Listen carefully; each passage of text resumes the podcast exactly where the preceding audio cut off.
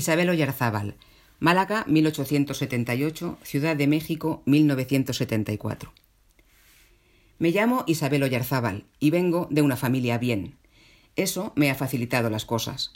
Como mi madre era escocesa, desde muy pronto me familiaricé con el movimiento sufragista de su país y me di cuenta de que las mujeres teníamos que luchar por nuestros derechos. De mi padre, de raíces vascas, tal vez me viene la fortaleza de carácter. Soy obstinada, terca, tozuda, cabezona, testaruda.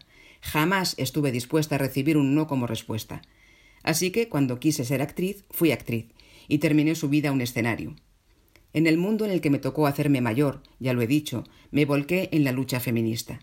No había otra salida que pelear, como ya lo habían hecho otras. Por ejemplo, Alexandra Kolontai, aquella mujer que estuvo al lado de Lenin en el Soviet de Comisarios del Pueblo durante la Revolución de 1917.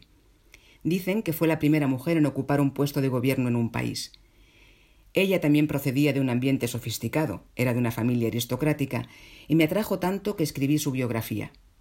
Todo es posible mientras te empeñes. Esa fue su lección.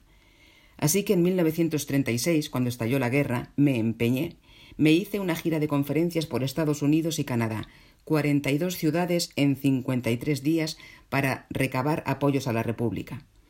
Un día de 1937 me encontré haciendo las maletas camino a Estocolmo. No creo que tenga demasiada importancia en el mundo de la política y las letras esa carrera de obstáculos para llegar en primer lugar. Así que si lo digo, que fui la primera embajadora de España, lo hago para celebrar a la República, que también en eso rompió moldes, y para que entiendan que el diplomático al que fui a sustituir, un caballero de aquellos casposos que se pasó al bando de Franco, cerró las puertas de la delegación como si acabara de llegar el demonio. Mujer y republicana. Eso para muchos era entonces lo peor. Y encima actriz y diplomática y periodista y escritora. Si tuviera que decantarme, si de cuanto hice fuera obligado a elegir algo, yo me inclinaría por las palabras. La primera aventura grande en la que me metí cuando nos instalamos en Madrid con mi madre a principios de siglo fue fundar la revista La Dama y la Vida Ilustrada. Luego trabajé para una agencia de noticias inglesa y terminé de corresponsal en The Standard y haciendo colaboraciones para un montón de medios. Elegí firmar como Beatriz Galindo, la humanista que le enseñó latín y gramática a Isabel la Católica y que fue preceptora de sus hijos.